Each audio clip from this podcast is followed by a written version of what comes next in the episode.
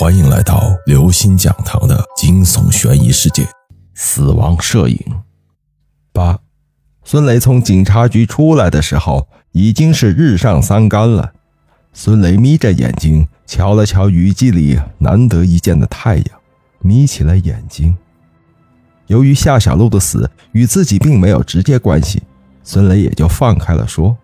他相信凶手就是胆子再大也不敢跑到警察面前杀人，而那些记录口供的警察听完孙雷的供词后，都张大了嘴，就像在听某个恐怖小说一样。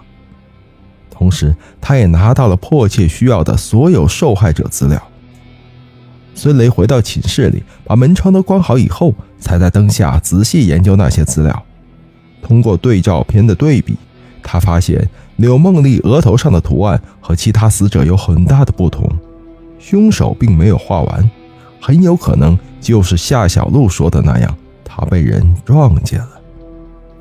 那么这个图案有什么意义呢？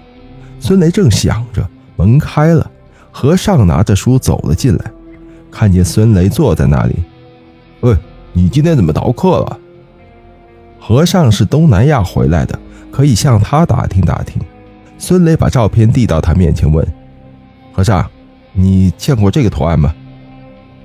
和尚拿过来看了几眼，眉头就拧在了一块儿，很慎重地把照片递还给孙雷，说：“我确实见过这个图案，但我说出来恐怕你也不会相信的。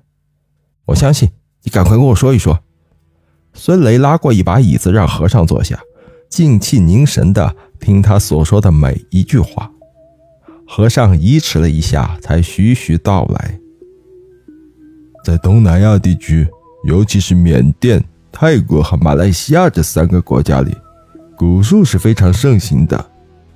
降头师们都相信真主、大黑神摩诃叶，而这个神的额头就是刻画着这种图案。传说，摩诃叶最喜欢吃人的生魂，就是通过这个图案摄取的。而降头师，也就是通过这个图案摄取别人的魂魄，炼生人骨、血魂骨等邪术。和尚翻了翻这些照片，又说：“即便是炼骨，也不需要杀这么多人的。而且这几种骨对降头师也有一定的反噬作用。难道是？”和尚打开死者的资料，然后把出生年月都罗列在一张纸上进行推算。越推算，脸色越差。最后，他才缓缓地说了句：“果然没错。”孙雷看见和尚的神情变得十分难看，急切地问：“到底是怎么回事？”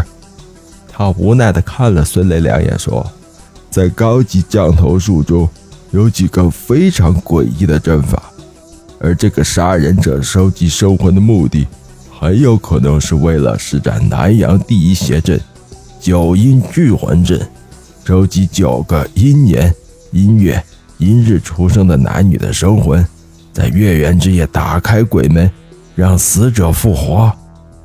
死人复活，这怎么可能？孙雷倒吸一口凉气，瘫在椅子上。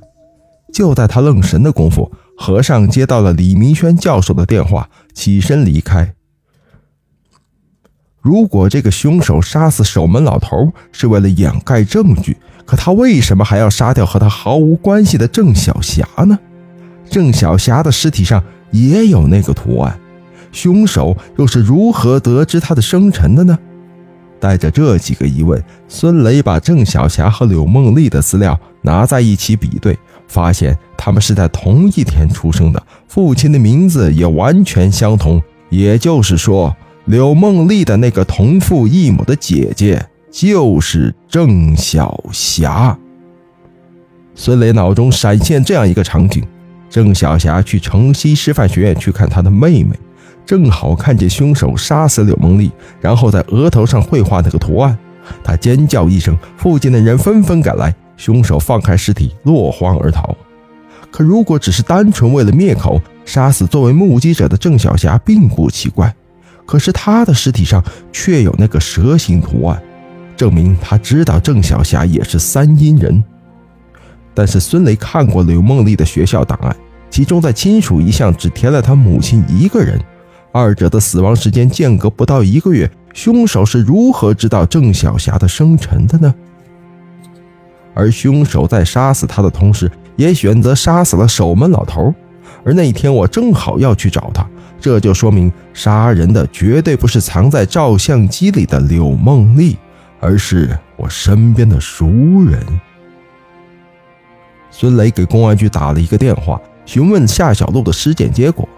警察告诉他，夏小璐死于毒针，按照插入点深度计算，凶手使用的凶器应该是吹针。上面淬的毒也很特殊，经过检验，这种毒是赤曼达拉赤血毒蝎的分泌物，毒性极其猛烈，可以在三十秒之内杀死一头鹿。孙雷将凶手的特征进行了归类。精通摄影，懂得降头术，了解东南亚土著居民的捕猎武器。他忽然想起一个人来，如果是那个人的话，怎么可能呢？但他仍然给城西师范学院打了个电话，对方的回答与孙雷的推测不谋而合。李明轩在我们学院当过四个月的客座教师，那么杀死柳梦丽和郑小霞的人十有八九就是他。孙雷猛然回忆起第二张照片，和尚被他给叫去了。不好，和尚有危险！各位听众朋友，本期节目到此结束。如果您喜欢，请关注、订阅、点赞、转发四连击，谢谢您的支持，我们下期再见。